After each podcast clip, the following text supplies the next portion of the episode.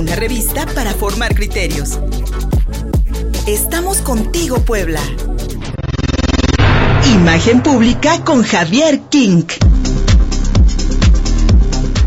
10 de la mañana con 18 minutos. Aquí estamos contigo Puebla en Twitter, arroba contigo Puebla, arroba Luis Fersoto y transmitimos en vivo a través de Facebook Live en el perfil Contigo Puebla.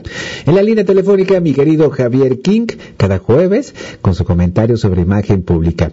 Las mañaneras, este ejercicio informativo, y lo digo entre comillas, eh, iniciado por el presidente Andrés Manuel López Obrador en rememoranza de aquellas primeras mañaneras de cuando era jefe de gobierno de la Ciudad de México hace 20 años.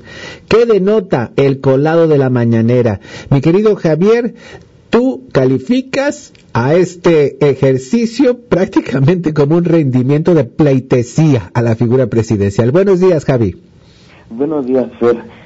Pues sí, como, como nos estás platicando, ¿no? Yo creo que, eh, y no es que se haya vuelto con el tiempo, sino es que casi es que nació con este propósito, con el objetivo de dar una plataforma diaria y prácticamente ilimitada para la expresión del presidente y que sale totalmente de los protocolos de cualquier eh, Estado Mayor presidencial y el día eh, lunes nos lo demostró perfectamente cuando este joven entró eh, esquivando cualquier protocolo de seguridad para hablar un momentito con él. un momentito con el presidente. Eh, Javi, lo que se pudo ver después de este momento en la mañanera fue una serie de fotografías en las que se presentaba a este ¿cómo, le llaman en los toros? cuando, cuando te lanzas al ruedo, a este espontáneo. este eh, eh, colocaba la foto del espontáneo en las mañaneras eh, cuando el presidente también visitó un hospital y donde estaba un supuesto enfermo de, de, de, COVID y tal parece que es un militar, tal parece que es la misma persona, Javi. Así es, eh, se supone que este joven tiene una trágica historia en donde fue preso dos años injustamente por haberse, haberse sembrado droga eh, y que pues logró llegar hasta la mañanera, no se le ocurrió, este, el día lunes se despertó y dijo voy a ir a hablar con el presidente a Palacio Nacional y pues entró como Juan por su casa, como se dice, y habló con él directamente. Luego le parece que este ya sin ninguna fantasía de por medio es prácticamente imposible, ¿no? A pesar de que el presidente ha dicho muchas veces que él no tiene guardaespaldas y que él no hace uso del, del Estado Mayor Presidencial, que no tiene este, pues esta guardia que, que debe tener cada mandatario, sí la tiene y se ha demostrado varias veces donde se la ha visto en compañía de este ejército personal de guardaespaldas que no es eh, nada fuera de lo común. Todos los mandatos por ego. Es una cuestión de seguridad nacional el hecho de asegurar al, al primer mandatario eh, y eso es de, cualquier nación, ¿no? Eh, el hecho, el, el primer punto de, desestabilización de un, de un país es la inseguridad del mandatario. Efectivamente, es, es por la seguridad nacional, porque en él reside el poder ejecutivo y su falta, su ausencia, provocaría un retraso mayúsculo, terrible en todas las acciones de gobierno. Por eso es que se le cuida. Y como tú bien dices, no es una cuestión de ego.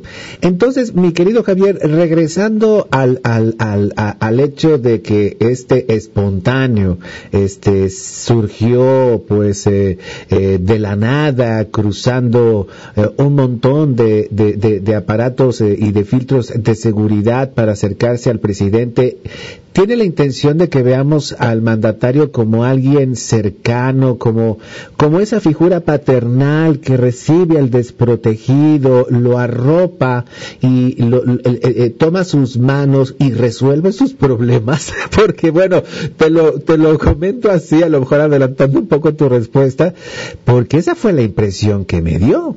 O sea, ahora resulta que, por ejemplo, una mujer en Querétaro sale y grita en, en, en, un, en un acto público y dice, mi hermana se muere, señor presidente. Y entonces Andrés Manuel la, no, no, no, le, pide a su, a su equipo de seguridad, déjala pasar, déjala pasar, como, eh, como reivindicando esta, esta, esta, esta frase de a mí el pueblo bueno me cuida.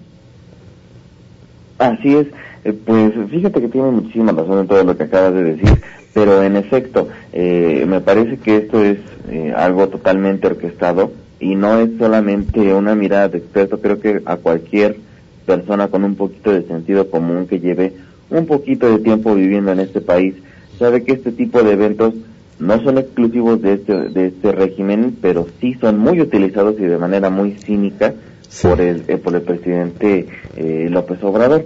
Yo creo que sí es bastante, pues, romántico, ¿no? Pensar que cualquier ciudadano se puede simplemente colar a una a un evento como las mañaneras, especialmente en esta pandemia, y hablar con el presidente y acercarse, ¿no? Este, mm, al presidente sin cubrebocas. Yo creo que es algo imposible de hacer y, si quiera solicitar una audiencia con un, con un rango de, de civil, de ciudadano, de a pie, es algo prácticamente imposible.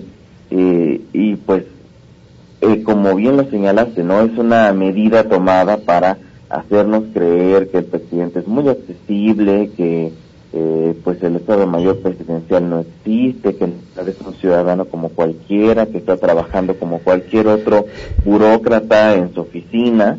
Sin embargo, esta es una imagen que nos han tratado de vender desde hace mucho tiempo, cuando, desde que él estaba en campaña, pero que es totalmente lo contrario a la realidad y nos lo ha demostrado mucho a través de la violencia institucional que, que maneja el gobierno de Morena desde la presidencia y en todas sus demás instancias. Javier King, uh, pleitesía. ¿Es necesario, se necesita eh, la retórica de la llamada cuarta transformación que rindamos pleitesía a la figura presidencial? Ante la ausencia de resultados, no nos queda otra más que honrar al gobierno en turno. ¿Realmente los mexicanos estaríamos en disposición de cometer tal, hijo, me, voy a atrever a decirlo, pero para mí sería una real tontería. Real, están esperando que, que, que, tengamos este, este sentimiento por el presidente al grado de rendirle pleitesía. No solamente lo están esperando, lo están dando por hecho. Y eso lo están demostrando con este tipo de acciones y muchas otras en las que nos pintan nos siguen explotando la, la, imagen del presidente como una figura santa, como una figura intocable y una figura que es del dominio público, pero al mismo tiempo es algo que está muy arriba moralmente, ¿no? Y como bien dices, es bastante útil, necesario, obligatorio, fundamental para la retórica del partido al que pertenece el presidente y para el propio ego del presidente. Yo creo que sí es una forma de pleitesía, por supuesto que me recuerda muchísimo este las reuniones de los reyes para que les besen el anillo, el, tipo de, formato que tiene la mañanera, con periodistas electos invitados, con este, informes de cada funcionario también muy eh, prefabricados, muy, muy seleccionados. Y pues este tipo de eventos donde el rey recibe al pobre campesino que tiene un problema muy grave y le da solución en ese momento con su autoridad y su eh, omnipoder es bastante una romantización del poder presidencial, que además es un, una enfermedad que ha quejado a México desde hace muchos años, desde principios del siglo XX, cuando eh, el, PRI empezó a formar esta imagen del presidente paternalista, del presidente que puede solucionar todo desde su silla, de, del presidente al que se le tiene que tener un respeto máximo, ¿no? Y es algo que ellos no planean que se acabe, porque en esto consiste uno de los ejes principales de su poder. No, e, están reviviendo. Como bien dices, en este país no tenemos un régimen monárquico, pero padecimos durante décadas, casi más de un siglo, desde que este país es país, siempre ha eh, sufrido un régimen presidencial, un régimen del hombre fuerte que todo lo que, todo lo ordena y, y, aunque sea, aunque sea un error y aunque sea un, un abuso, eh, quienes están a su alrededor lo cumplen porque estamos acostumbrados, como bien dices mi querido Javier King, a rendir pleitesía. Pero eso es un retroceso grave, grave retroceso histórico para este país. ¿Tú crees que lo aguanten las nuevas generaciones? Yo creo que las nuevas generaciones definitivamente tienen otra mentalidad y, sin embargo sí creo que la polarización está afectando bastante en la opinión de las nuevas generaciones porque eh, pues se maneja a través de esta misma ingenuidad, de esta misma romantización, no solamente de, del poder presidencial, sino de la pobreza, de la necesidad, de, de, la carencia como símbolo de, de valores morales, que es algo muy peligroso, ¿no? En cualquier tipo de régimen y para cualquier tipo de propósito. Mi querido Javier King, como siempre, agradecidos por tus comentarios cada jueves aquí en Contigo Puebla.